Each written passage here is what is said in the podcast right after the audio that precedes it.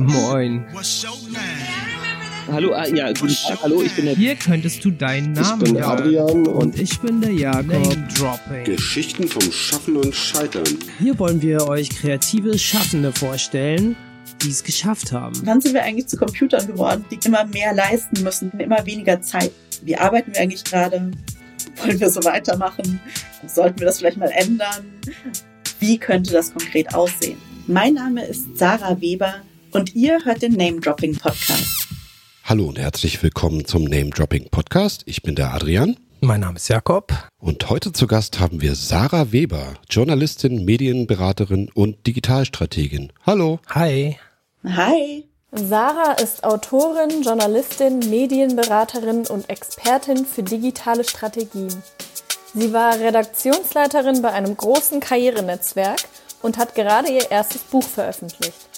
Darin geht es um die schöne neue Arbeitswelt und was sie mit uns macht. Schön, dass du da bist, Sarah Weber. Ja, schön, dass ihr mich eingeladen habt. Ja, ich habe dann natürlich auch mal geguckt, ne, was ihr so macht. Ja. Und habe dann die liebe Jasmin Polat angeschrieben, die ja auch schon bei euch war und war so, ey Jasmin, soll ich das machen? Und Jasmin so, ja, mach das. Ich so, okay. Cool. Jasmin hat auch ein paar ziemlich coole Podcast-Projekte. Ja, ja, die hat ganz gut durchgestartet. Freut mich auf jeden Fall. gerade vergleichsweise neu der verdammt berühmt Podcast. Der ist gerade rausgekommen, ja. Shoutout an Jasmin. Okay, da werden hier gleich die Names am Anfang gedroppt. Ja, ich muss aber auch Disclaimer ganz kurz. Den produziert die Firma von meinem Mann. Also, Das ist gut, dann ist es ja, bleibt es ja in der Familie. genau. Ja, schöne Super. Grüße auch noch an die Produktionsfirma. Ähm, jetzt geht's aber um dich erstmal. Und ich habe dich auch schon mal in einem Podcast gehört, nämlich in dem Network-Podcast. Ja, Und ich habe mir da ein paar Folgen auch mal angehört, auch bevor ich wusste, dass wir dich zum Podcast einladen und habe mir aber heute nochmal äh, eine Notiz von einem gemacht und zwar hattest du da mit einer Data-Analystin gesprochen. ja, mit Mina Saize. Genau, und das fand ich ein sehr cooles Gespräch. Hab super viel gelernt dabei. Das finde ich immer das Gute, wenn man bei Podcasts auch noch was lernt. Und dort geht es ja dann immer hauptsächlich darum, eigentlich das Gleiche, was wir auch machen. Wir fragen eigentlich, was die Leute beruflich machen. Und Mhm. da hat sie halt erzählt, dass sie ihren Beruf, also Data Analyst, sagt man ja dazu, als sehr kreativ empfindet. Und deswegen wollte ich dich halt auch mal fragen, was bedeutet eigentlich für dich Kreativität? Ich glaube, für mich bedeutet Kreativität einfach Sachen zu machen, die in irgendeiner Form aus Ideen entstehen und mit Ideen zusammenhängen. Also sehr universell, ne?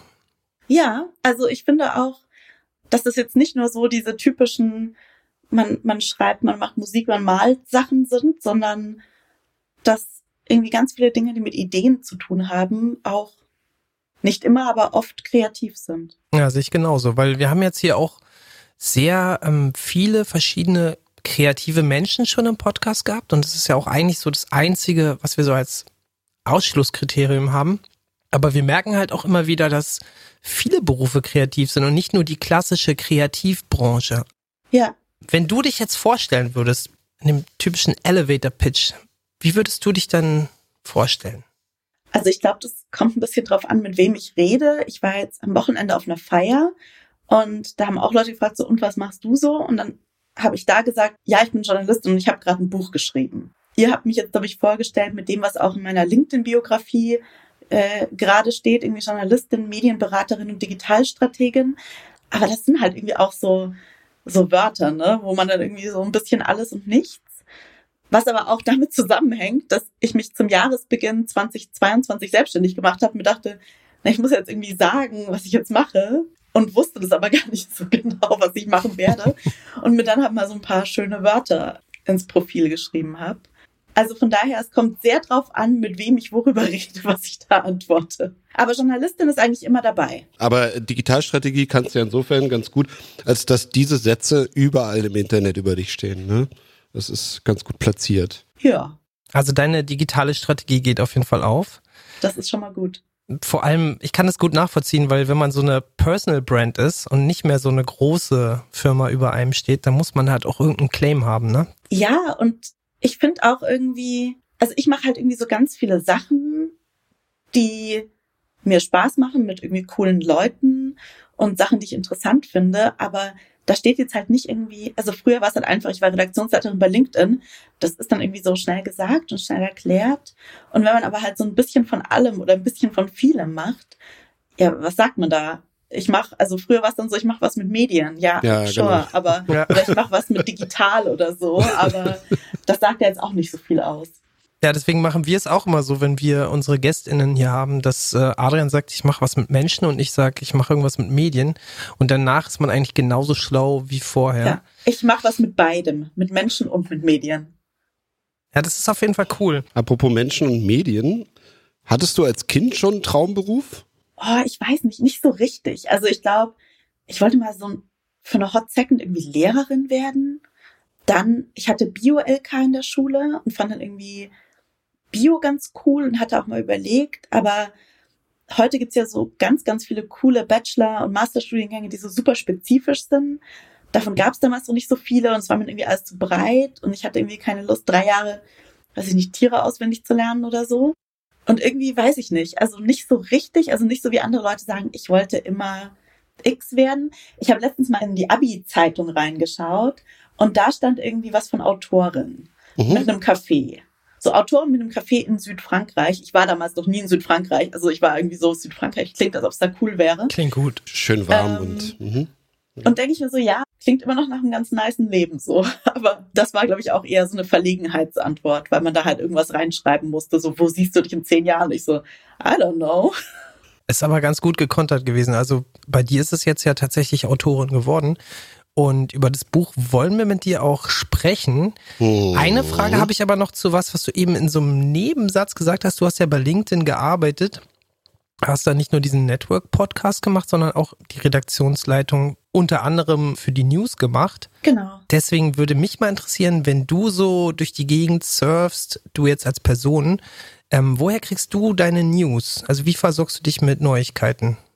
Ich bin so ein krasser Nachrichtenjunkie. Ich bin auch noch so eine dieser Menschen, die wirklich so explizit Webseiten, früher hat man gesagt, unsurft, ne? Äh, Mhm. also so auf, auf Seiten klickt. Also morgens, ich schaue schon einmal so durch, so Tagesschau, Spiegel, Süddeutsche Zeit, online jeweils. Hab auch ein paar Abos. Ich habe auch ein New York Times Abo und so. Also ich bin echt noch so ziemlich oldschool unterwegs und schaue einmal, was so auf ganz vielen verschiedenen Seiten, was so geht. Hängt natürlich super viel auf Twitter ab und auf LinkedIn und auf Insta, wo ich auch viele Nachrichten konsumiere und höre ungefähr eine Trillion Podcasts. Also irgendwie so alles. Ich konsumiere alles. Also es ist auch wirklich, es ist schon weniger als früher, ähm, als ich das noch beruflich gemacht habe. Da war das noch exzessiver. Aber ich glaube, dass ich immer noch echt sehr viele Nachrichten von klassischen Nachrichtenmedien auch konsumiere. ist ganz schlimm. Ich fühle mich dann auch wirklich, wenn ich morgens nicht mal so kurz geguckt habe, bei allen einmal so durch, habe ich auch so das Gefühl so, ah, ich verpasse irgendwas, mir fehlt was. Also das muss irgendwie, das muss irgendwie sein. Hashtag FOMO, wo wir wieder bei Jasmin Pollard sind. Ich finde den übrigens super cool, weil den habe ich mir angewöhnt, weil irgendwie habe ich dann immer das Gefühl, auch bei den Jugendthemen. Voll, der ist richtig gut.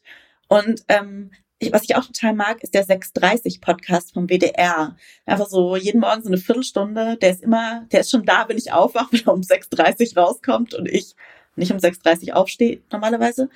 Und der ist so für den Anfang vom Tag und FOMO dann so fürs Ende vom Tag. Also auf jeden Fall bist du ein News-Junkie. Du bist auf jeden Fall bekennende Ja. Nachrichtenkonsumentin. Audio finde ich auch spannend. Hast du halt dich viel auch schon mit beschäftigt. Aber jetzt sind wir eigentlich schon an so einem Teil, wo Adrian meistens kurz zusammenfasst, mh, was du eigentlich so alles schon gemacht hast. Da sind wir gleich. Aber Die Raumbeschreibung. mir fiel gerade auf, wir sind ja jetzt hier über das Internet zusammengeschaltet, Mhm. wo man auch so rumsurft und so. Stimmt. Wir können dich leider nicht sehen. Wenn du jetzt vor dich guckst, was siehst du? Oh Gott, hier ist so ein Chaos. Also, ich sehe direkt vor mir einen Bücherstapel, ähm, auf dem mein Aufnahmegerät liegt.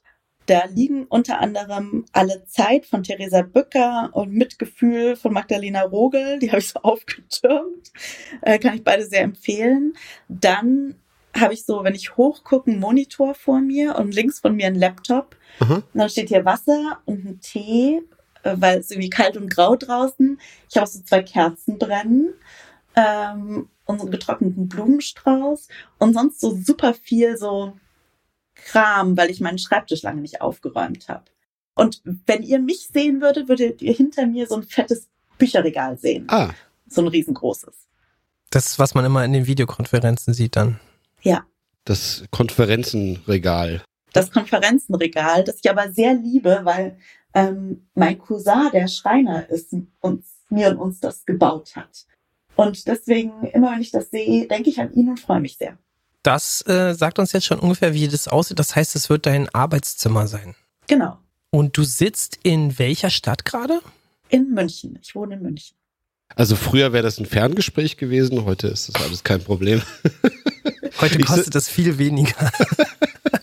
Ich sitze in Berlin, Jakob sitzt in Hamburg. In Hamburg war ich ja auch mal. Die halbgare Recherche. Das ist eine super Überleitung. Ich würde nämlich jetzt gerne mit dir die halbgare Recherche machen. Und diese halbgare Recherche habe ich jetzt harte Nuss Edition genannt, weil ich viel über dich nicht rausgefunden habe. Echt? Ich habe so das Gefühl, alles über mich steht im Internet. Ja, dein ganzer beruflicher Lebenslauf steht im Internet, aber ja, also halbgare Recherche heißt deswegen halbgar, weil ich halbgar im Internet recherchiert habe. Und es kann auch sein, dass Sachen unvollständig sind oder nicht stimmen. Und dann müsstest du einfach einhaken, protestieren, das stimmt nicht. Nein, Nein. falsch. Aber ich habe rausgefunden, du bist 1987 geboren Yes. und da fängt schon an. Ich habe keine Ahnung wo. Oberbayern, born and raised tatsächlich. Okay. Also so im Münchner, im Münchner Umkreis. Nicht in München, weil das darf man ja äh, in München nicht sagen, wenn nicht wirklich aus München kommt, aber so im Münchner Umland. Ja. Und dann hast du nämlich zwischen 2006 und 2010 studiert. Publizistik und Buchwissenschaft. Genau. Jetzt würde ich mich fragen, was war denn dazwischen? Dann warst du wahrscheinlich auch ein Kind gewesen, ne? Das war ich. Das war ziemlich gut. Viel gespielt, viel äh, im Dreck gespielt. Ich bin so im kleinen Dorf größtenteils aufgewachsen mit so Fahrradfahren und hinfallen und Knie aufschürfen und ähm, Grundschule und dann Gymnasium, Hm. dann ja, das volle Programm. Hast du Abitur gemacht, wie du sagtest. Yes. Und ähm, ich habe dann auch gehört, du hast mal äh, Baby gesittet. Ja, aber das war's dann auch schon, was ich. Deswegen harte Nuss Edition, weil jetzt geht dein Lebenslauf los, ne? Du hast eben studiert und bist dann auch gleich in Praktika und Volontariate gegangen. Ja, wobei, ich habe mich vor allem für super viele Volontariate beworben und niemand wollte mich haben. Steht da nicht drin. nee, aber es sind ja einige übrig geblieben, ne? Spiegel, Deutsche Welle, Washington DC und die Zeitwirtschaft. Warst du dann vor Ort in Washington? Ja. Und das war richtig, richtig cool. Äh, Washington stelle ich mir interessant vor. Wahrscheinlich ist die Stadt gar nicht so groß, aber dann doch irgendwie kommt da alles zusammen, ne? Ja, also die Stadt ist gar nicht so groß. Da wohnen vor allem nicht so viele Leute. Also da pendeln halt super viele Pendeln Leute hin. rein, ne? Ja. Aber es wohnen gar nicht so viele Leute da und alle reden den ganzen Tag nur über Politik. Also es ist richtig krass so. Ich Ja. bin, ich habe halt nie Politikjournalismus gemacht, mhm. aber ich konnte es mir halt nicht leisten, wenn im Studium ins Ausland zu gehen. Dachte mir dann so, okay, ein Praktikum, zwei Monate, das, das geht irgendwie, das kriege ich irgendwie hin. Ja, und, und war dann irgendwie dort und habe aber halt nie wirklich Politikjournalismus gemacht. Und dann bist du halt in DC und alle reden den ganzen Tag nur über Politik. Alle halt auch, also so mit denen ich abhänge, so an der Uni gewesen und Politik studiert, Praktikum bei der Weltbank gemacht und die so, und du so und ich so, ich mache zwar Journalismus, aber eigentlich so Politik. Ähm, inhaltlich habe ich eigentlich nie gemacht. Aber es war eine super spannende Zeit. Es war noch zu Zeiten von Obama, das ist eine zweite Amtszeit. Und da war Government Shutdown. Also die haben sich dann irgendwie nicht geeinigt gekriegt, wie sie das Geld für die Regierung, für, für den Weiterlauf der, der Staatsgeschäfte quasi haben sich darauf nicht geeinigt und dann hat halt alles dicht gemacht. Also die Leute wurden nicht mehr bezahlt und zwar nicht nur die, die in irgendwelchen Ämtern gearbeitet haben, sondern auch die Museen, die vom Staat betrieben wurden und die Schulen und und es war halt gerade in DC, wo halt alles irgendwie mit Politik zusammenhängt und alle gefühlt irgendwie halt für den Staat arbeiten, war halt alles dicht und es war super seltsam, weil es wirklich so fast so eine Geisterstadt irgendwie war. Krass, ja. Das heißt, wenn die Stadt ist halt von einem Ding abhängig und das ist die Politik und wenn die dicht ist, ist Ja. alles vorbei. Genau. Ja, Das erinnert mich so ein bisschen an Rügen. Wenn da kein Tourismus ist, ist die Stadt tot. Äh, die Insel in dem ja, Fall. also es war nur mit mehr Anzügen halt und weniger, weniger Badeanzügen. Aber ähm, also das war super, super spannend dadurch, weil das halt auch eine Situation ist, die hat man ja in Deutschland auch nicht. So ist ja nicht, dass die in Berlin sagen, ja, wissen wir jetzt auch nicht, können wir uns nicht auf einen Haushalt einigen, also machen wir jetzt alles dicht, bis, bis wir uns geeinigt haben. So, hier ist das ja eigentlich undenkbar und dort passiert das fast schon regelmäßig mittlerweile. ja, ist ein politisches Druckmittel einfach. Ne? Ja, genau. Und Berlin ist auch keine Stadt, wo alle von Politik reden, von morgens bis abends. Nee, gar nicht. Und Nee. ähm, also in bestimmten Kreisen bestimmt, aber in DC gibt's schon auch noch andere. Aber so die Bubble, in der ich halt war, da wurde halt sehr viel über Politik geredet, aber es war trotzdem richtig, richtig cool. Also ich hatte eine super Zeit und denke gerne an die Zeit zurück. Dann hast du Journalismus gelernt an der Deutschen Journalistenschule Genau. und dann von 12 bis 16 ungefähr als Journalistin, Autorin und Dozentin gearbeitet. Das fasse ich jetzt mal so zusammen. Klassisches Freelance-Leben. Und dann kommt hier 2015 Thema Podcast. Du hast dann angefangen, Podcasts zu machen. Ja, und vor allem ein Podcast-Newsletter am Anfang sogar noch. Das heißt, du hast äh, schriftlich äh, auf einer Website oder so ein Newsletter gemacht oder per E-Mail verteilt noch? Genau, E-Mail-Verteiler, so ganz, also so ganz oldschool, damals Ja. ja. Tiny Letter. Ja. Ähm, genau. Und habe dann immer so, damals war ein Podcast noch nicht das Riesending, da gab es noch nicht so viele. Ähm, In Deutschland. Ja, aber selbst in den USA nicht. Das war so Serial-Zeiten und so. Da war das noch nicht so groß. Da war das noch so ein überschaubarer Markt irgendwie. So wie Fernsehen von Netflix oder so, keine Ahnung. Weil ich ganz oft gefragt wurde, weil ich halt super viele Podcasts gehört habe. Und dann haben mich Leute mal gefragt so, kannst du mir einen Podcast empfehlen? Ich so, ja, klar, was hörst du denn so? Und dann dachte ich mir so, naja gut, kann man das nicht skalierbarer machen? Und dann habe ich ein Newsletter angefangen. Dann ab 2016 warst du Mitarbeiterin bei LinkedIn äh, und hast dann am Ende die Redaktion geleitet für den deutschsprachigen Raum. Genau. Und Benelux, aber der Vollständigkeit halber. Da hast du da viereinhalb Jahre oder so gearbeitet, das in der LinkedIn-Bio genau auf die Monate irgendwie zusammengerechnet, da muss man nicht selber rechnen. In den Medien wurdest du dann das Gesicht Deutschlands von LinkedIn oder so genannt. Das war wahrscheinlich eine prägende Zeit. Ja, total. Also ich finde auch generell so fünf Jahre irgendwo zu arbeiten. Also ich weiß, früher haben Leute so mit einem und so, keine Ahnung, bei Siemens Ausbildung gemacht und sind dann auch in Rente gegangen und so. Ja, ja, klar. Aber ich fand fünf Jahre schon auch echt lange. Aber du hast ja auch eine Menge gemacht in der Zeit. Ich habe so viel gemacht in der Zeit und auch so viel gelernt und vor allem, also ich habe davor immer ganz viel so zu Wirtschaftsthemen und Digitalthemen als Journalistin auch gearbeitet und viel auch über Technologiekonzerne geschrieben. Aber wenn man dann halt in einem arbeitet, ist es natürlich ganz anders und das ist so wahnsinnig schnelllebig. Also wir haben halt wirklich alle zwölf bis 18 Monate quasi komplett verändert, wie wir arbeiten. Okay. Und deswegen fühlen sich diese fünf Jahre auch irgendwie gleichzeitig so an wie so ein halbes Jahr und wie so 20 Jahre. Das ist so, so ganz komisch, weil in der Zeit einfach so unfassbar viel passiert ist, aber es auch so schnelllebig irgendwie war. Und das war manchmal anstrengend, aber auch richtig cool, weil ich halt richtig viel gemacht habe und ausprobiert habe und gelernt habe.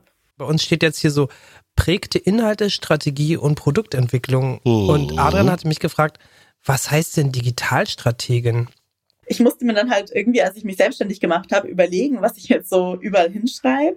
Und habe dann auch das so gebrainstormt mit äh, Freundinnen. Was ist mein Job? Und, und am Ende kam halt raus, also ich kenne mich einfach ganz gut mit digitalen Dingen aus. Also auch so digitale Formatentwicklung, Produktentwicklung Mhm. habe ich auch viel bei LinkedIn gemacht und wirklich da Strategien zu entwickeln und wie geht man damit um als Person, aber auch als Unternehmen, dachte ich so, naja gut, das fasst man dann wahrscheinlich mit Digitalstrategie am besten zusammen. Und ich berate da, ich, ich habe auch so Sachen gemacht wie Formatentwicklung für Medienunternehmen, also so ein bunter Mix an Sachen, die man dann irgendwie mit diesen zwei Begriffen so zusammenfassen kann. Hab ich als LinkedIn-Konsument auch gesehen, weil also ich habe da immer viel Entwicklung gesehen im Gegensatz zu anderen Plattformen. Und zum Beispiel hat mich das irgendwann abgeholt, dass die halt auch auf diesen Zug aufgesprungen sind, dass man in der Timeline wirklich dann auch morgens diese News hatte. Die fand ich total Ja. gut. Weil die haben mir so viel Zeit gespart. Ich habe nämlich sonst auch ähnlich wie du wirklich irgendwie eine spanische Zeitung, ähm, New York Times, Süddeutsche und versucht manchmal noch eine Berliner oder eine Hamburger Zeitung zu lesen. Da habe ich eigentlich gar keine Zeit für gehabt, weil ich musste auch um neun arbeiten. Und das war eigentlich eher Privatvergnügen. Und fünf Minuten ähm, Timeline, wenn die gut sortiert ist, kann schon echt viel bringen. Ne? Also das war vielleicht dann mit deinem Impetus, dass da sowas passiert ist, weil vorher war das halt eine berufliche Plattform, wo man sich angemeldet hat und das ging eigentlich nur um Vernetzung. Ne? Und jetzt war es auf einmal auch ein Social Media. So. Also das gibt halt die langweiligen Plattformen, das sind dann die beruflichen. Und irgendwie ist bei LinkedIn aber dann was passiert, was dann nicht mehr ganz so langweilig war und wo sich dann vielleicht auch neue Türen geöffnet haben. Ja, also ich glaube schon, dass, also jetzt gar nicht ich, aber so unser Team, da schon was auch mit zu tun hatten, weil als ich bei LinkedIn angefangen habe, klar, es gab die Plattform, aber ganz viele Leute haben die halt wirklich so als hier kann ich meinen Lebenslauf hochladen und einen neuen Job finden. So, das war so ein digitaler Lebenslauf so ein bisschen. Und was wir dann gemacht haben, also ich habe da angefangen über Tech und Startups zu berichten, aber weil wir halt auch so ein bisschen das Ziel hatten, die aktiver zu kriegen auf LinkedIn, dass die auch mal was posten und so ein bisschen einfach aus ihrer Branche Sachen teilen. Und was wir auch gemacht haben, war für den deutschsprachigen Raum das sogenannte Influencer-Programm aufzubauen. Und dass wir halt wirklich gesagt haben, na ja, wir wollen halt wirklich auch so Leute, die in der Wirtschaft und in der Politik und in der Gesellschaft entscheidende Funktionen einnehmen und was zu sagen haben. Zum Beispiel die ersten waren damals so Dieter Zetsche, damals ähm, der CEO von Daimler und Tim Höttges, der CEO von der Telekom, die dann gesagt haben, ja gut, wir probieren das mal. Und äh, Joe Käser, damals Siemens CEO, und die dann halt wirklich so ein bisschen, ja, so ein Blick hinter die Kulissen, so was, was macht eigentlich so ein CEO den ganzen Tag? Und was sind die Themen, die die umtreiben? Und, und das dann auch nochmal viel mehr ausgebreitet, dass man eben auch von anderen Stimmen hört, die jetzt nicht zu dem Zeitpunkt rein männliche CEOs von DAX-Konzernen da was zu sagen haben, sondern halt auch so Leute wie Verena Pauster oder Tijan Onaran und einfach so ein bisschen diese gesellschaftliche und wirtschaftliche Debatte einfach abzubilden. Und das war eine Sache, die, auf die wir uns ganz arg konzentriert haben und die, glaube ich, auch den Feed dadurch besser und relevanter gemacht hat. Und war euer Team auch so divers aufgestellt, dass es dadurch schon so angelegt war? Oder? Global ja, in Deutschland leider nicht. Also ähm, ich habe in Deutschland so mittlerweile deutlich diverser aufgestellt, bin ich auch super froh drum und super dankbar.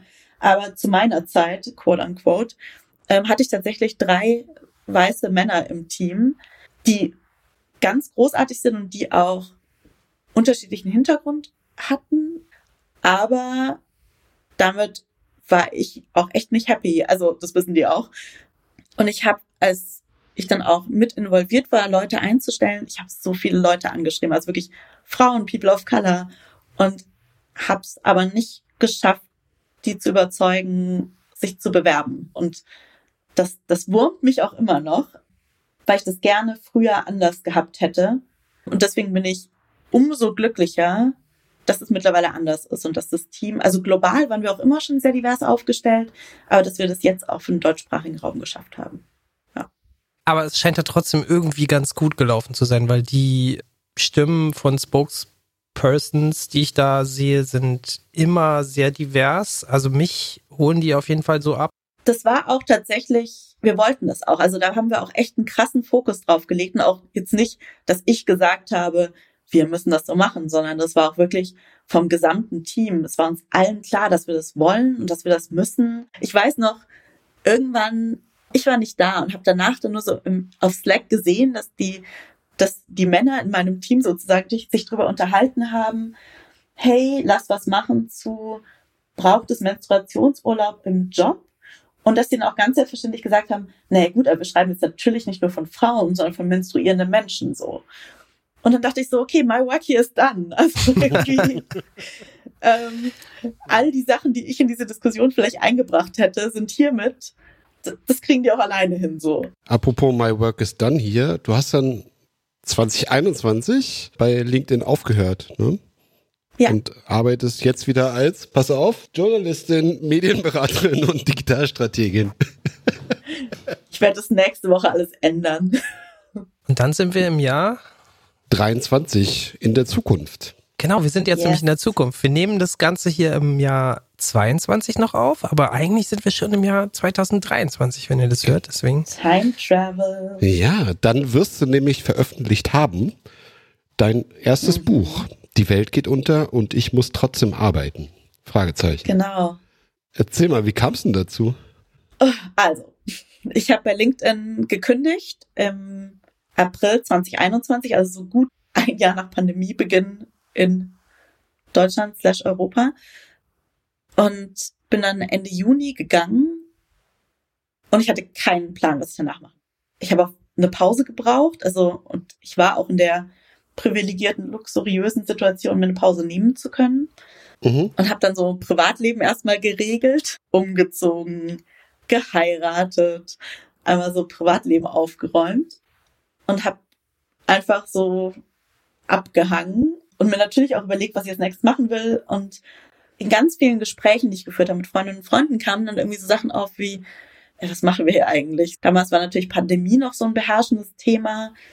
Ey, alles um uns rum macht immer mal wieder dicht und irgendwie alles ist schwierig und wir arbeiten aber irgendwie so weiter, als wäre nichts. Und ich habe dann so drauf rumgekaut und mein Mann meinte dann so, ja, dann schreib halt ein Buch. Und ich so, ja klar, dann schreibe ich halt ein Buch.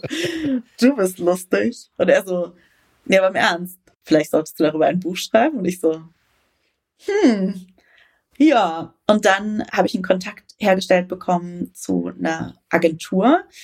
Für Sachbücher schreibt man so ein Exposé, also einen kurzen Pitch. Hab dann so gesagt, hey, das ist meine Idee, wie findest du das so? Meine Agentin meinte, oh, das finde ich super. Und dann ging das an Verlage raus. Das war dann Anfang 2022. Und dann ging alles unfassbar schnell, weil dann habe ich, ich glaube, es war im März, bei Kiwi den Vertrag unterschrieben, bei Kiepenheuer und Witsch, wo jetzt das Buch auch rauskommt. Und dann habe ich es geschrieben, den Sommer über. Und ja, jetzt kommt es irgendwie raus.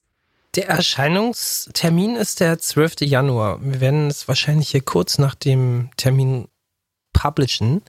Ich mache mal so ab und zu ein paar Anglizismen rein, damit das irgendwie seriös klingt. Ich habe so einen kleinen Vorleser netterweise von dem Verlag schon bekommen oder auf Mhm. Anraten von dir haben wir den bekommen, netterweise. Und da geht es unter anderem um, also es geht ja um sehr großen Themenkomplex, ne? Also das, der Titel sagt das ja eigentlich schon. Die Welt geht unter, das heißt Krise. Und dann gehst du darauf ein, dass es ja auch mehrere Krisen gleichzeitig gibt und Mhm. gab.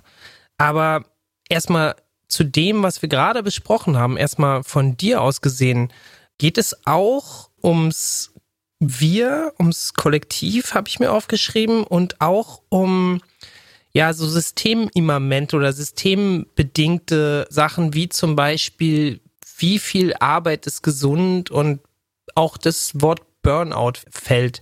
Warst du zu der Zeit auch an so einem Punkt, wo du einfach nicht mehr konntest? Oder was war der Grund, warum du dich für diesen Weg entschieden hast? Also ich war schon, ich glaube, wie sehr viele von uns, ich war 2021 schon echt durch. Also Mhm. ich war echt, echt müde. Und ich sage das aus einer Situation heraus, wo ich in einer Wohnung, in einem Arbeitszimmer sitze mit einem Beruf, den man remote machen konnte, ohne Kinder, die irgendwie betreut oder gehomeschoolt werden mussten oder Angehörige, die gepflegt und betreut werden mussten. Also ich war echt so in einer sehr privilegierten Situation und ich war echt müde. Und mit müde meinst du erschöpft? Ja, also wirklich ausgebrannt durch, fertig mit Nerven. Und ich glaube, es hat auch ein bisschen damit zu tun, dass das auch journalistisch echt eine anstrengende Zeit war. Wir haben natürlich auch bei LinkedIn ganz viel darüber berichtet, mit Corona, was passiert. Und ich weiß noch, es gab so einen Tag, der ist echt so, das klingt jetzt super banal, aber der ist in meinem Kopf echt so eingebrannt, also einer der Horrortage. Und das war ganz am Anfang der Pandemie, als die Schulen zugemacht haben. Und jedes Bundesland hat mit so gefühlt halbstündigem Abstand voneinander beschlossen und verkündigt, wir machen jetzt die Schulen zu. 9.30 Uhr, Bayern macht die Schulen zu. 10.12 Uhr, Baden-Württemberg macht die Schulen zu. 11.20 Uhr, Sachsen überlegt jetzt auch die Schulen zuzumachen. Und ich war wirklich nur so, könnt ihr nicht einfach einmal euch so gegenseitig anrufen und irgendwie so. Und so eine Ministerpräsidentenkonferenz machen? Und einfach mal sagen, wir machen jetzt alle mal die Schulen zu. Also, und solche Nachrichtenlagen gab es ja ganz, ganz oft. Alle haben sich zusammengesetzt und haben sich die Regeln wieder geändert und niemand wusste so genau, was das jetzt bedeutet. Und dann Pressekonferenz und dann hier und dann da und dann wurde er wieder zurückgerudert und dann doch nochmal. Und das waren ja alles total verständliche politische Prozesse und Entscheidungen. Aber in der Berichterstattung war das anstrengend. Und natürlich auch, ich habe ein Team gemanagt, sich drum zu kümmern, dass es denen allen so gut wie möglich geht. Gleichzeitig auch irgendwie zu Hause zu sitzen und die Familie lange nicht gesehen zu haben und sich irgendwie zu fragen, ja, keine Ahnung, wie das jetzt weitergeht. Also es hat mich schon echt mürbe gemacht. Und gleichzeitig, ne, die Klimakrise schreitet voran und wir tun nicht genug. Und irgendwie es kam dann alles zusammen, dann 2022 dann noch der Krieg in der Ukraine, der dann begonnen hat. Und irgendwie war ich immer so, es ist jetzt doch auch mal gut. können wir wieder, können wir irgendwie wieder ein bisschen chillen? Was passiert hier gerade? Also ich glaube, dieses Gefühl, ich weiß nicht, ob ihr es auch hattet, ne? Aber so dieses Gefühl von, ah, wo man einfach nur so ein Kissen reinschreien wollte. Oder auch ohne Kissen in den Raum. Du beziehst dich da auch auf so einen Psychologietest Maslach Burnout Inventory? Ja, die 2022 Variante, 2021, 2022 Variante von so früher in so Zeitschriften als Teenie so äh, also so Bravo und so, ja. Ja, genau, so Bravo Psychotests, nur halt irgendwie, wie sollte das erste Date mit deinem Crush aussehen? Solltet ihr ins Kino gehen oder Eis essen? So, aber mit Burnout. Aber da gibt's irgendwie so zehn Fragen oder wie das immer so ist, 22 sind's da, glaube ich, wie du ganz schnell erkennst, ob du Burnout hast und du schreibst dann, dass du die auch ein paar Mal zu oft dann irgendwie besucht hast, diese Tests. Also die gibt's ja dann immer online, man kann sie ja, überall genau. Coolerweise heutzutage ähm, frei verfügbar auch selber austesten und dann mhm. hat man halt nach dem 12., 13. Mal irgendwann das Gefühl, ups, wenn ich jetzt 13 mhm. Mal nachgucke, ob ich einen Burnout habe und eigentlich von 10 Fragen mal 9 mit Ja beantworte, dann ist es vielleicht tatsächlich soweit oder wie war das bei dir? Ja, und das total und ähm, auch so Shoutout an meine Therapeutin und Shoutout an Therapie.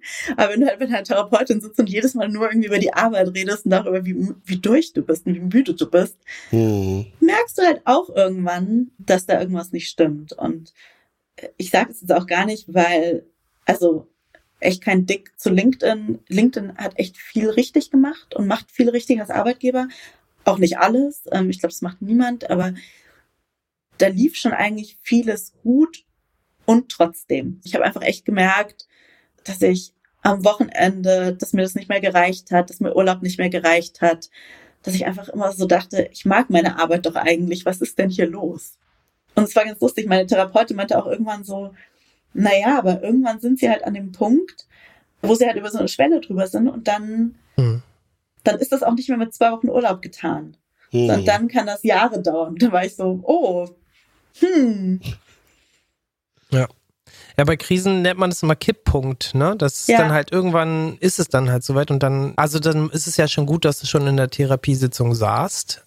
Mhm. Ich habe das Gefühl, dass. Ja, also echt, Therapie super gut, super wichtig. Dass viele jetzt nach drei Jahren Krise immer noch nicht gemacht haben und es liegt vielleicht auch daran, dass man gar keinen Termin kriegt. Ja, Riesenproblem. Aber es wird immerhin schon mal gesellschaftlich drüber gesprochen. Wir tun es jetzt ja auch gerade und deswegen das Ganze wird eigentlich immer von dir aus geschrieben, aber du sprichst auch oft vom Wir und vom Kollektiv. Und ja. wie denkst du, ist, wo, wo sind wir denn jetzt? Ich glaube, wir sind immer noch alle total durch. Wir haben ja da alle was richtig krasses mitgemacht eigentlich, ne? Ich weiß noch, ich habe Anfang 2020 mit einem Kollegen damals aus China gesprochen. Mhm. Und der war so, boah, ist total krass hier. Ich darf nur noch raus, um Essen einzukaufen und Masken mhm. und allem. Und ich dachte immer so, ja, wie krass, aber also hier, ich glaube nicht, dass das sowas hier passieren würde. Schnitt ja. zwei Monate später. ähm, und ja. ich glaube, wir haben das ja auch irgendwie nicht richtig verarbeitet. Also alleine nur Corona, alles andere ausgeblendet, war ja super krass und traumatisch. So wie viele Leute auch krank waren, wie viele Menschen jemanden verloren haben in der Zeit, hm. auch ohne sich richtig verabschieden zu können und richtig trauern zu können. Wie viel Belastung auch gerade bei Familien mit Kindern äh, war, also auch immer noch ist.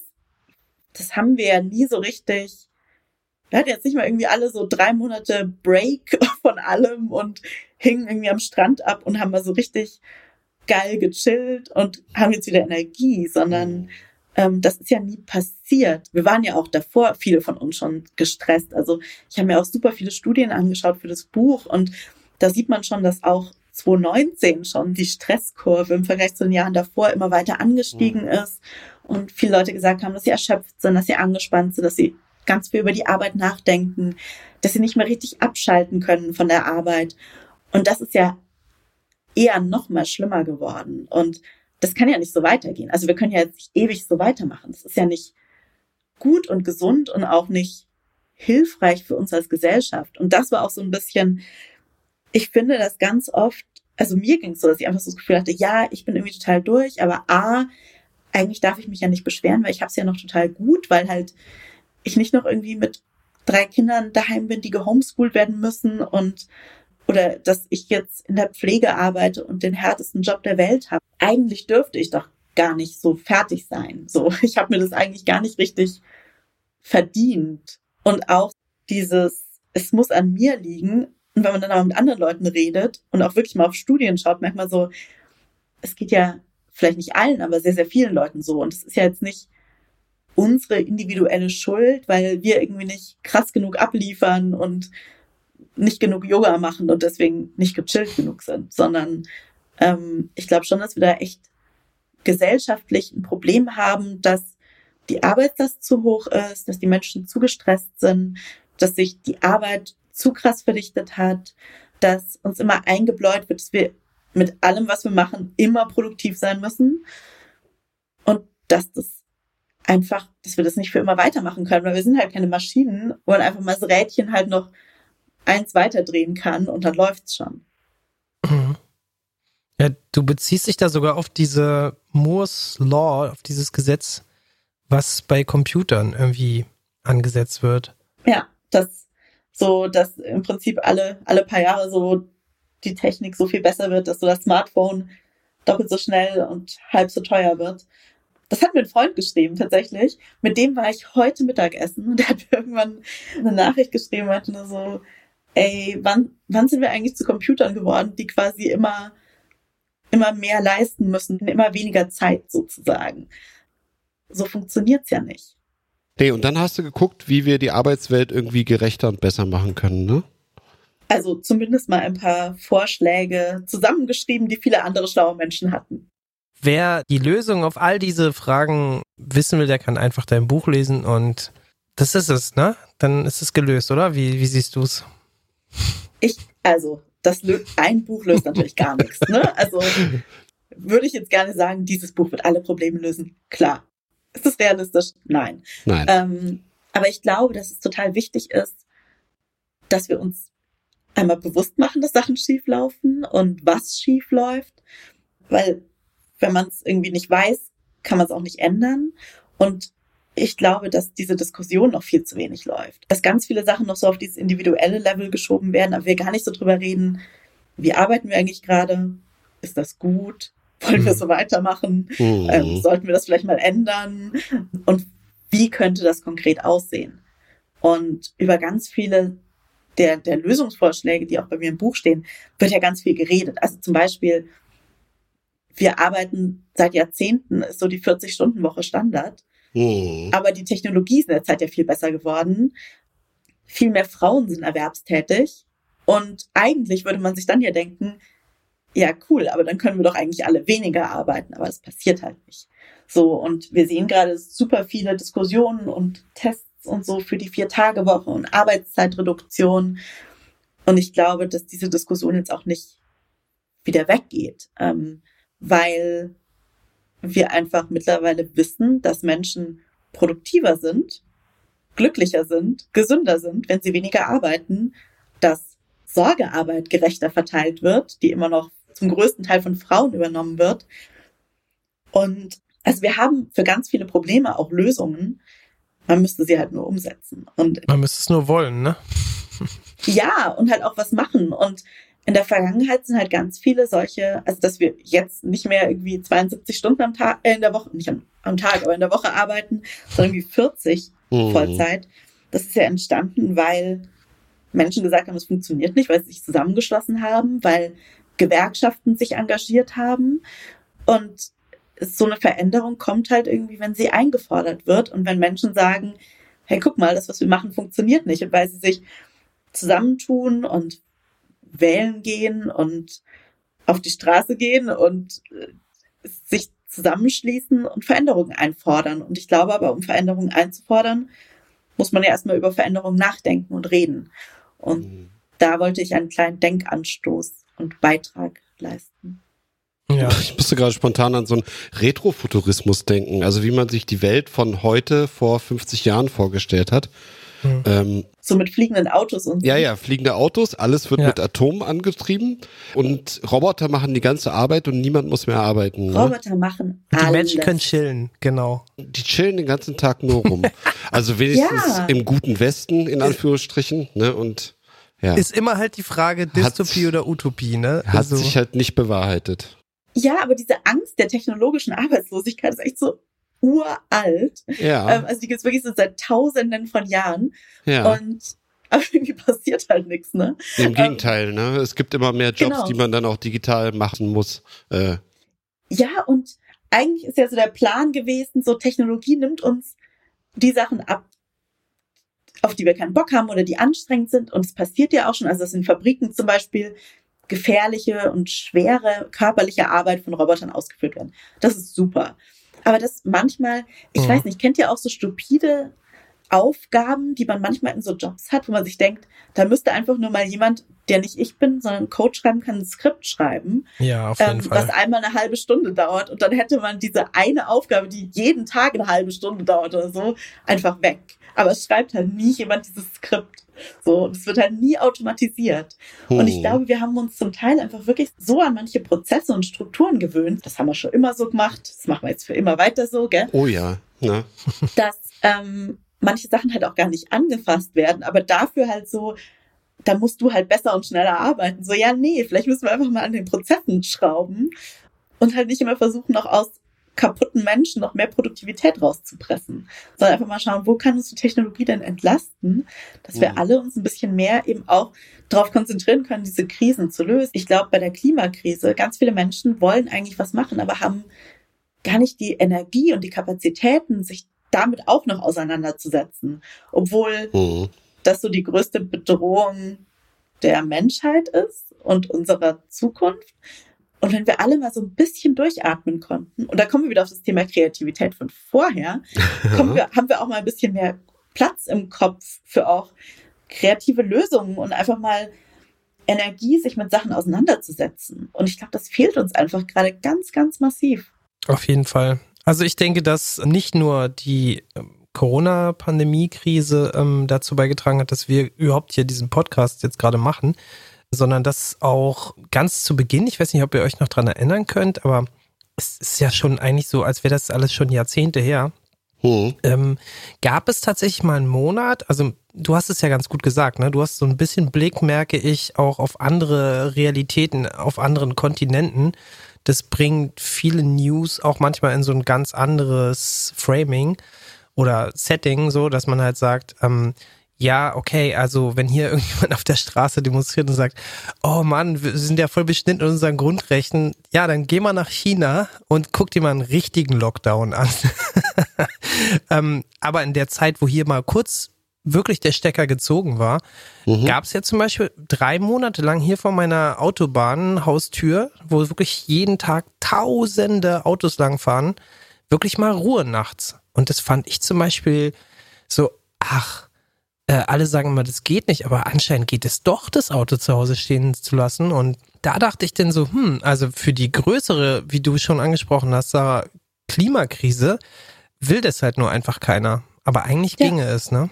Ja, Mhm. und vor allem, also viele Leute hatten ja auch mehr Zeit, während der Hochphase von Corona, weil sie Ja. zum Teil in Kurzarbeit waren und weniger gearbeitet haben, zum Teil einfach auch, weil man konnte ja nicht so viel machen. Wenn man die Zeit nicht mit mehr Arbeit gefüllt hat, hatten viele Menschen ja auch, oder auch mit mehr Kinder, Kinderbetreuung, hatten viele Mhm. Leute ja auch so mehr Freizeit und haben dann irgendwie Tiger King auf Netflix geschaut und ähm, ich weiß nicht, ob euch daran noch erinnert.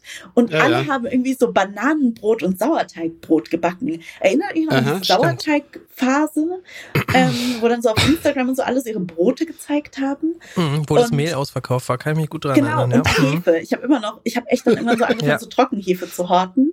Mhm. Das war wirklich absurd. Ich liebe einfach so Hefe, Hefekuchen und so.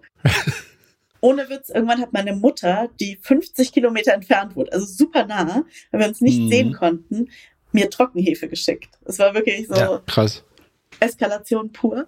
Und Leute sind so laufen gegangen und super viel spazieren gegangen und Fahrrad gefahren. Und es gibt auch wirklich Studien, dass wenn wir mehr Zeit haben, dass wir dann auch klimafreundlichere Entscheidungen treffen. Also wie eben zum Das Beispiel. Daheim zu kochen, statt uns, uns Essen liefern zu lassen oder Mhm. mit Zug oder Fahrrad oder Auto fahren. Mhm. Ich glaube, das ist schon so multilayered, dass, dass man jetzt nicht sagen kann, dass das alles nur gut war, finde ich um jedenfalls. Gottes Willen. Also Aber- ich möchte auch nicht zurück in den Lockdown.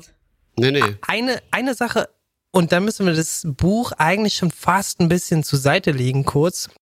Eine Sache möchte ich trotzdem nochmal ähm, ansprechen, weil das war für mich jetzt gerade auch in der letzten Zeit, aber auch immer wieder ein sehr aktueller Punkt, weil die Corona-Krise ist so in vielen Köpfen vermeintlich vorbei. Für mich ist sie irgendwie Nee. trotzdem jeden Tag da, aber es hat ja in unserem Arbeitsleben sehr viel geändert. Und du sagst, die Gen Z, die Generation Z oder auch die Millennials, ich fühle mich sogar teilweise eigentlich auch damit gemeint, obwohl du das ab 81 aufwärts datierst. Das ist auch immer so eine Frage, wann fängt. Offiziell, offiziell, ja. Ja, naja, da gibt's glaube ich, äh, kein Regelwerk für, aber es gibt halt Literatur. Geriatric Millennial. Millennials fangen irgendwann Anfang, Mitte 80er an.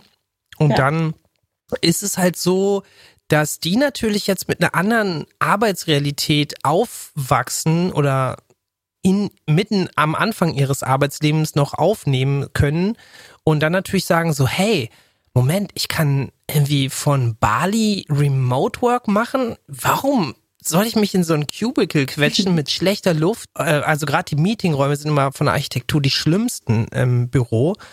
Warum, warum soll ich das machen? Und da sagst du nämlich oder beziehst dich eigentlich auch auf ein Phänomen, was wohl, also wenn ich das richtig verstanden habe, in den USA eigentlich so ein bisschen begonnen hat mit so einer großen Kündigungswelle. Ja. Mhm. Und da sich hier, das ist super aktuell, ich möchte, dass wirklich ganz viele Arbeitgeber sich dieses Buch mal durchlesen, weil von Arbeitnehmerseite ist es nämlich tatsächlich so, man sagt immer so Fachkräftemangel, aber es gibt den nicht. Es gibt einfach nur schlechte Arbeitsverhältnisse, wo teilweise halt, das hast du, glaube ich, auch in einem anderen Podcast schon mal von dir diskutiert, wo du halt in einer Jobbeschreibung eigentlich so zehn Jobbeschreibungen zusammenquetscht und dabei noch Low Pay mit wenig Urlaub und Überstunden inklusive. Genau. Genau. So. Bitteschön. Ja, Wer will das nicht? So, und dann wundern die sich so, hä, komisch, wir kriegen für den schlecht bezahlten Senior-Job gar keinen, äh, warum eigentlich nicht? Ja, Hm. und ich glaube halt auch, also so, auch jetzt gar nicht nur so in so, in so Jobs, äh, die wir haben, wo man so im Büro sitzt oder am- im Homeoffice und so, auch so Gastronomie, ne? Also ich glaube, jedes zweite Café hat irgendwo einen Zettel draußen hängen, irgendwie entweder andere Öffnungszeiten, weil Personalmangel oder wir suchen. Hm. Gastro hat das ganz Die krasses Gastro Problem, ja. ist halt die größte Niedriglohnbranche in Deutschland. Also ich habe echt diese Zahlen. Ja, aber die Soziale auch. Also zum Beispiel, Oh, sozial wird ja teilweise gar nichts bezahlt. Also stell dir mal vor, der Kellner kriegt gar nichts für seine Arbeit und der sagt mal einfach nur, ja, damit du nicht Langeweile hast zu Hause, sind wir so nett und du darfst hier arbeiten. Und dann Ja. bist du halt im Sozialbereich so. Weißt du? Total. Also in ganz vielen Bereichen, wo einfach die Leute super schlecht bezahlt werden. Zum Teil auch Branchen, die ganz unsicher geworden sind durch Corona. Also Gastro früher sichere Sache. Samstagabend Ja. immer bumsvoll, während Corona Ja. geschlossen. Und Ja. wenn du dann Mhm. halt noch irgendwie viel Stress hast, geringe Personaldecke, also irgendwie zu wenig Leute, die da arbeiten, scheiß Arbeitszeiten. Keine soziale Absicherung und am besten noch freiberuflich. Genau. Und dann so, ach, irgendwie will niemand mehr diese Jobs. Ja. No shit, Komisch. Sherlock. Darf ich hier fluchen? Ähm, Ja, hast du ja schon. Und- ja, sorry. Ihr könnt ja so gut. piepen, so piep. Nee, Ich gebe euch einen Piep, dass ihr. Auftrag ist, äh, der Familienpodcast, wir, sind- wir haben den Bildungsauftrag, dass dann wenigstens auf Englisch geflucht wurde. Das ja, finde ich das, sehr das gut. ähm, da lernt man noch was. Wo wir bei den großen Fragen des Lebens jetzt sind, ja, Oh Gott. können wir jetzt eigentlich nur sagen, ich würde mich voll gerne darüber noch eine Stunde unterhalten, aber die Zeit ist jetzt schon fortgeschritten und ich würde sagen, Ja. wir kommen jetzt zum nächsten Programmpunkt hier. Ja. Bock auf ein Quiz? Drop Quiz. Habt ihr Bock auf ein Quiz? Ich habe so Angst vor dem Quiz. Ohne Witz, ich habe so Angst. Oh, sie Okay. ist vorbereitet, sie weiß, Okay. dass es ein Quiz gibt. Äh, Ich weiß, dass es ein Quiz gibt und ich habe, seit ich das weiß, habe ich Angst. okay. Jakob kann ja mal ganz kurz das Quiz erklären und damit auch ein bisschen Angst nehmen. Das Quiz geht so, es gibt fünf Fragen und mit vorgegebenen Antworten müssen wir dann raten, weil die meisten Antworten kann man einfach nicht wissen. Dir kommt als Gästin hier zugute, dass du meistens Fragen aus dem Themenkreis deiner Wahl hast und deswegen verliere ich auch eh meistens. Also Beyoncé. ganz entspannt gegen mich jetzt hier battlen und Okay. Ich lehne mich zurück. Und wenn du gewinnst, hast du jetzt auch nicht so den Pressure, weil es gibt keine Millionen zu gewinnen, sondern nur Ruhm oder eben Charme Ruhm und, und, Ehre. oder halt Scham. Super. Wir machen das Name-Dropping-Quiz mit Sarah Weber. Irgendwas mit Arbeit und Erneuerung. Disclaimer, die Fragen sind teilweise sehr weit hergeholt.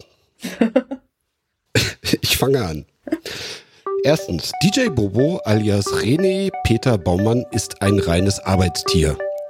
Wo ist er geboren? A. Im österreichischen Mödling, B. im Schweizer Köliken oder C. im bayerischen Ohlstadt. Also ich habe DJ Bo nur einmal live gesehen im ZDF Fernsehgarten. Ähm, Du vor dem Fernseher und er im Fernsehgarten oder was da? nein, in, in Mainz bei der Aufzeichnung. Ach, da schön. kann man einfach so hin. Das ist sehr, sehr Ah. cool. Am Muttertag, da war auch Rolf Zukowski da. Yes, legendary. Dem habe ich ein Foto gemacht. Das war super. Und der hatte aber nicht über seinen Heimatort geredet wahrscheinlich. Nee, Hm. aber ich habe. Also ich, man weiß natürlich nicht, wo die Leute geboren sind. Ich würde mal B schätzen. B war Schwyz. Schweiz. Österreich, Schweiz, äh, Bayern. Ja, ich dachte nämlich, halt, wenn es jetzt Bayern wäre, dann würdest du safe die Antwort wissen, aber Klar, ich kenne alle Menschen, die in Bayern geboren alle sind. kennen sich da ja genau. Wir sind alle verwandt. Ja, ich kenne auch alle Berliner, in- und auswendig, klar. Also, Du sagst B, ich bin eigentlich auch bei B und meine das auch zu wissen, aber es ist so gefühltes Ich glaube, Wissen. der ist Schweizer, aber er kann Hm. natürlich auch woanders geboren sein. Doch, man hört es, glaube ich, auch, wenn er spricht. hm, Ja, aber deswegen kann er ja trotzdem in Bayern geboren sein, da aufgewachsen. Also vielleicht ist es auch so eine Curveball-Frage. Curveball-Frage, wow. oh, vielleicht macht ihr es euch auch zu kompliziert. Schweiz ist richtig, Punkt für jeden. Schön. Yay! Yay, siehst du, Einstiegsfrage. Zweite Frage. Vielleicht wisst ihr das zufällig. 1996 rief Pepsi Cola ein Treuepunkte-Programm ins Leben. Das Unternehmen warb damit, dass man was genau für 700.000 Treuepunkte bekäme. 700.000. 700.000 Treuepunkte. Was bekommt man dafür? A. Einen Flug ins Weltall an Bord einer Soyuz-Raumkapsel. B. Einen Kampfjet, der senkrecht starten und landen kann. Oder C. Ein Tiefsee-U-Boot. What? Das weiß ich. Deswegen Ja. lasse ich, lass ich zuerst antworten. Das weiß ich und ich kann dazu noch einen Fun-Fact sagen. Ja, sag mal. Nee. Nee, Ja, ich hab's probiert, ne? Ähm, also ich wollte mich schon fragen, bist du Team Pepsi oder Team Coke? Das weiß ich jetzt. ich bin Team Coke, aber ich weiß es trotzdem. Manche Sachen erscheinen mir echt futuristisch. 1996. Mhm. War da gerade irgendwie Golfkrieg zufällig oder so? Also irgendwie finde ich das mit dem Kampfjet äh, ganz schön scary. So, ich weiß nicht, Senkrechtstarter ist Mhm. vielleicht cool, aber wer will jetzt wirklich in so einem Kampfjet eingeengt sitzen? Ich denke, das mit diesem Space-Teil, das kommt mir irgendwie eher so Pepsi World Consumer bezogen vor. Wie hieß das Ding? Was war das für eine Kapsel? Sonos? Sojus. Sojus. Naja, das ist einfach die russische Raumkapsel. ne? Das Ach, die gibt die russische? eine. Nee, das macht jetzt keinen Sinn. Gut, dass du das nochmal gesagt hast. Naja, die Amis hatten keine Raumkapseln zu der Zeit. Die hatten nur das Space Shuttle. Nee, aber das würden die niemals machen. Nee, nee, nee. Okay, dann. dann Nee, aber die Russen, die Russen haben Flüge vertickt damals. Ich Ja, sag's nee, nur. muss, ja, aber musst du mir jetzt nicht feinreden. Nee, das machen die niemals. ähm, nee, dann nehme ich den Senkrechtstarter. Nimmst du den, und, äh, okay, Sarah? Was war das C? Ja. Äh, ein Tiefsee-U-Boot. Na, nee, okay. Hm. Du bist auch dabei? Ja. Nimmst du auch B? Es ist der Jet und da gibt's nämlich jetzt sogar irgendwo so Dokumentation, weil es Hm. dann irgendein Kind, glaube ich, also ein Jugendlicher, glaube ich, genug Punkte gesammelt hat und dann Mhm. irgendwie geklagt hat oder so. Und der hat's natürlich nicht gekriegt, ne? Nee, Nee. ich glaube nicht. Aber äh, da gibt's jetzt so eine, so eine Dokumentation drüber, die ich unbedingt noch sehen will. Oh, cool. Und deswegen weiß ich das auch. Genau, es gibt jetzt eine Netflix-Doku genau zu dem Thema. Jetzt Klugscheißer, ich habe das vor ein paar Jahren schon mal gehört. Hat mich ein bisschen geärgert, dass es jetzt total Mainstream gibt. Ja, du wusstest es schon, als es noch cool war, ja, genau. Ich fand das schon cool, als ich acht war. Ne? Ja, also Ja. ich war nicht so cool. Ich weiß erst mal kurz. Nee, ist ja alles super. Ist ein Harrier Jumpjet, das englische Ding. Drittens, Roboter haben die Arbeitswelt verändert. Der Begriff wurde 1920 von dem tschechischen Schriftsteller Karel Čapek geprägt und geht zurück auf ein Wort für Arbeiten, verändern, bewegen. Das Wort Roboter geht auf welches Wort zurück? Arbeiten, Das verändern, weiß bewegen. ich. Ich weiß es nicht. Ich würde mal bewegen sagen. Okay. Du weißt es nicht, du. Also da hätte ich safe gedacht, das ist jetzt deine Domäne, da weißt du Bescheid. Nee, also so Wortherkunftssachen, da bin ich unfassbar schlecht drin. das keine ist nicht Ahnung. immer super ich interessant. Okay, also. Dann Ja. tipp doch mal. Ich, Sie ich, sag, ich sag bewegen. bewegen. Bewegen, Mhm. bewegen, okay. Ich bin mir ganz sicher, dass es von Arbeiten kommt. Robotnik gibt's irgendwie. Das ist irgendwas Osteuropäisches. Ich glaube, es ist Russisch, aber Okay. erzähl mal. Äh, Punkt für Jakob. Es ist äh, aus dem Slawischen allgemein Robota mit A am Ende. Mhm. und heißt äh, arbeiten. Nice. Hm. Es gibt auch diesen Tote Hosen Song, damit man täglich Roboten geht. Ja. Ist aber ein anderes Thema. Stimmt. Und es gibt auch viele Songs, die sich damit ähm, beschäftigen. Übrigens, da können wir gleich im Anschluss mal die Playlist klären noch. Okay, es steht 3 zu 2. Vierte Frage. In Fernsehshows lässt man die ZuschauerInnen gerne mal abstimmen. Nun schreiben wir das Jahr 1969, es ist Samstagabend und halb Deutschland sitzt vor dem Fernseher. Was ist ein Vorläufer des Telefonvotings? A. Äh, Der Umschalttest, bei dem für wenige Sekunden auf einen anderen Sender umgeschaltet wird. B. Der Lichttest, bei dem möglichst viele elektrische Geräte eingeschaltet werden. Oder der Wassertest, bei dem im richtigen Moment die häusliche Toilettenspülung betätigt wird. What?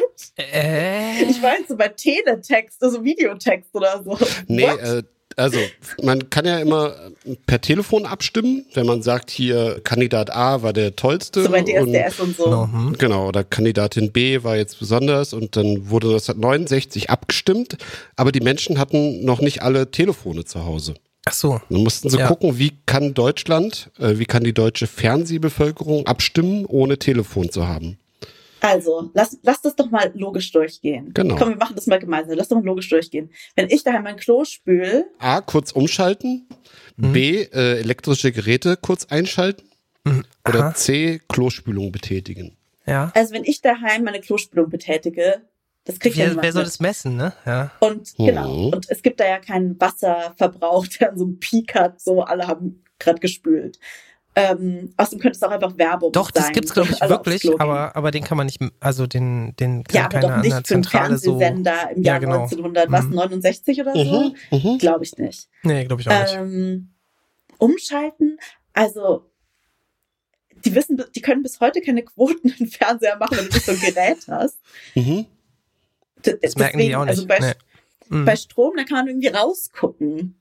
Und dann hat man halt, keine Ahnung, Leute, fünf Leute am Telefon der Leitung in fünf Städten oder so, I don't know. Mhm. Aber da könnte ich mir irgendwie am ehesten vorstellen, wie das halt auch sichtbar gemacht wird. Deswegen wäre ich so bei Licht. Aber ich finde, Okay. also ich finde es komplett bonkers alles. Ist es auch, ist es auch. Ähm, das ist Adrians Quiz, genau. Ähm, schön zusammengefasst. Also ich wäre tatsächlich, auch wenn ich diese Erhebungsmethode, seitdem ich das in den 90ern das erste Mal gehört habe, total bescheuert finde, glaube ich trotzdem, dass sie das mit diesen sagenumwobenen Einschaltquoten Messgeräten messen können. Mhm. Aber das sind doch nur super wenig Leute, die die haben. Ja, Das 100.000 ist doch nur oder so. Von, verzerrt, von das ist doch Schiebung. 80 Millionen. So, das ist doch So total Schiebung. repräsentativ. Das ist doch gut. Und es sind wahrscheinlich alles die, die Söhne und Töchter von irgendwelchen Programmdirektoren, weil ich habe noch nie von jemandem gehört. Ich habe noch nie von jemandem gehört. Die wohnen alle in Hassloch. Ja. Erkennst du Wo man jemanden? auch. Nee, ich kenne niemanden, aber Hassloch war doch immer so die deutsche Teststadt. wo Mit es auch dem im Supermarkt, ne? andere Genau. Sachen gibt. Der ist so geil. Ach so, du meinst, die Ähm. sind alle da und haben alle da nur diese Geräte? Die sind bestimmt alle in Hassloch. Es ist so voll das- die, Ich glaub- voll, das, voll die Bielefeld-Verschwörung nur für. Verschwörungstheorie. Wollte ich gerade sagen, Ja. das Bielefeld der Marktforschung. Geil. Ähm, aber ich glaube tatsächlich, Hassloch ist mittlerweile nicht mehr so ein Testmarkt. Ich glaube, Oh. das hat sich jetzt irgendwie vor einem Jahr oder so, hat sich das geändert. Fun Meinst du, es ist jetzt Peking oder? Ich weiß nicht, ob es einfach noch diesen einen Markt gibt. Aber ich sowas weiß ich. Wieso gibt es keine Hassloch-Frage hier? äh, die kommt nächste Hm. Woche. Äh, Nächste Woche. Ja. nächste Folge. ich, Ähm, ich sag okay, nicht. du sagst Licht und äh, Jakob sagt Einschaltquote. Umschalttest. Ne? Genau. Hm. Gut, Ausgleich. Punkt für Sarah. Geil.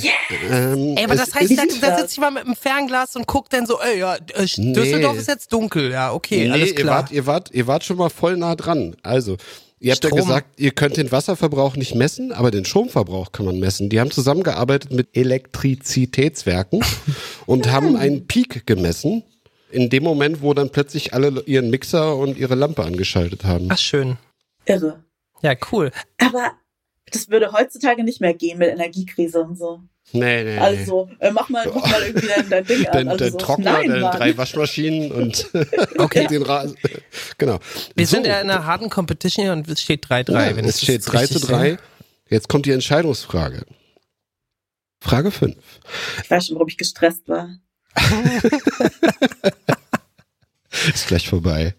In welcher Branche findet man die sogenannte Schweinebauchhälfte? A. In Kfz-Werkstätten. B. In Halbleiterfabriken. C. In der Werbung. Metzger? Nee, Kannst du nochmal aufzählen? Ich, genau. Also, Das ist wieder so eine What-What-What-Frage. So. ja, bitte? weil sonst würde man ja Metzger sagen. Also, wo findet man die Schweinebauchhälfte? In Kfz-Werkstätten, in Halbleiterfabriken oder in der Werbung? Sarah, du hast doch mal in einer Werbeagentur gearbeitet. Ich möchte meinen Cousin grüßen, der Koch und Metzger ist. Ähm, ich habe keine Ahnung. Huch, wartet. Ja. Bei mir ist gerade alles dunkel geworden. Nee, aber nicht Werbung. Ich habe mal in einer. Marketingfirma gearbeitet. Ich habe nie. Werbung gemacht. Ich habe keine Ahnung. Ich sag A. Ich weiß nicht mehr, was A war, aber ich sage einfach mal A. Ich habe keine Ahnung. Kfz-Werkstätten. unplausibel. Ja, Mhm. sure. Das ist, wenn man unterm Auto liegt und man nennt es untere vom Auto Schweinebauchhälfte. I don't know. Auch, auch schön. Genau, Schweinebauchhälfte. Ihr könnt überlegen, was es sein könnte. Äh, keine Ahnung. Also ich, äh, jetzt ist das, die Herleitung hatte ich auch schon fast überlegt, weil die Leute, Mhm. die unter sowas liegen, aber das will ich jetzt dir nicht wegklauen, weil, nee, genau, ich finde das so originell, die Herleitung jetzt, die du gegeben hast, dann kann ich jetzt natürlich sagen, klar, wollte ich auch sagen, glaubt mir aber eh keiner und deswegen, ich nehme einfach diese Halbleiter, weil das so toll elektronisch und futuristisch ist. Okay, Sarah nimmt die Werkstätten und ähm, Jakob die Halbleiterfabriken. Bevor ich auflöse, Schweinebäuche gibt es auch als ähm, Bauplatten im Gartenlandschaftsbau. Die Schweinebauchhälfte ist ein Begriff aus der Werbung. Kennt ihr, also kein Punkt für niemand, es steht 3 zu 3, Ruhm, Scham und Ehre für euch beide. Bestes Ergebnis. Super. Kennt Ja. ihr diese Prospekte für Supermärkte, wo Wurst und Fleisch immer vertickt wird? Mm, Ja. Liebe ich. Diese Ja. bunten, großen Dinger zum Auffalten. Ja. Das sind Schweinebauchhälften. Nein. Geil. Das ist ein undankbarer Job für Werbegrafikdesigner, die die Ach Dinger so, immer machen ja, müssen. auf jeden. Das stimmt. Richtig, ja, das stimmt. Das möchte ich auch nicht designen. Deswegen machen das auch immer irgendwelche anderen Leute, so wie das aussieht. Aber ja, so Praktikanten vor, du bist so. Grafikdesigner Mm. und machst so Werbung und denkst, jetzt habe ich es richtig geschafft. Und dann darfst du irgendwie so, keine Ahnung, so gemischtes Hack und so Photoshoppen mm, Es ist immer Hack im Angebot, genau, und eine Flasche Sekt. Ja, und Schweineschnitzel oder so. genau. Ja, das war das Quiz mit äh, Sarah Weber und Jakob. Das war mir eine Ehre. Unentschieden. Wir haben Unentschieden. beide gewonnen. wow. Sarah, aber du hast dich doch voll gut gehalten. Also das äh, trotz Ich habe voll gut Fachwissens. geraten. DJ Bobo wissen einfach 10 von 10. Es gibt erstaunlich viele Referenzen zu DJ Bobo hier in diesem Podcast. Ich habe einmal den Fehler begangen und wurde aber korrigiert, Gott sei Dank, von unserem Gast ähm, und habe was ziemlich Schlechtes über ihn gesagt und ich möchte das hier an dieser Stelle Was? revidieren. Ja, Aha. weil das scheint ein mega sympathischer Typ zu sein und ich Mhm. habe ihn einfach noch nicht im, im Fernsehgarten, äh, so. nee, noch nicht live gesehen so und kenne ihn Und halt der nur tanzt immer so. Der tanzt cool. immer so schön, ja. Okay, das machen auch andere, Ja. aber nee, ich habe jetzt wirklich schon an vielen Stellen, äh, gerade jetzt durch Podcasts hört man so viele Backstories, die man vorher nie in den Medien hatte. Mhm, mhm. Und der scheint sau sympathisch zu sein. Deswegen, ey, no hate. Ich war einfach schlecht informiert und schon unser erster Podcast-Gast hat mir gesagt, Jakob, ähm, halt den Ball flach. Du kennst ihn. Kurz davor, äh, ein Lied von DJ Bobo auf meine Playliste jetzt noch spontan. Auf jeden, sag mal welches? Oh, ich überlege gerade so, was Das, die was ersten alle kennen. Sind. Pray Ich oder kenn was? keins. Ja, There's a Party war auch gut, oder? Ah, ja. Oh, it's a, nee, warte mal. Und das mit dem Ägypten-Thema, ich weiß gar nicht mehr, was das war. Okay, eins reicht, Oh, Leute. weiß ich auch Ähm, nicht mehr. Okay. Hast du noch andere? So die Top 5 mache ich immer am liebsten.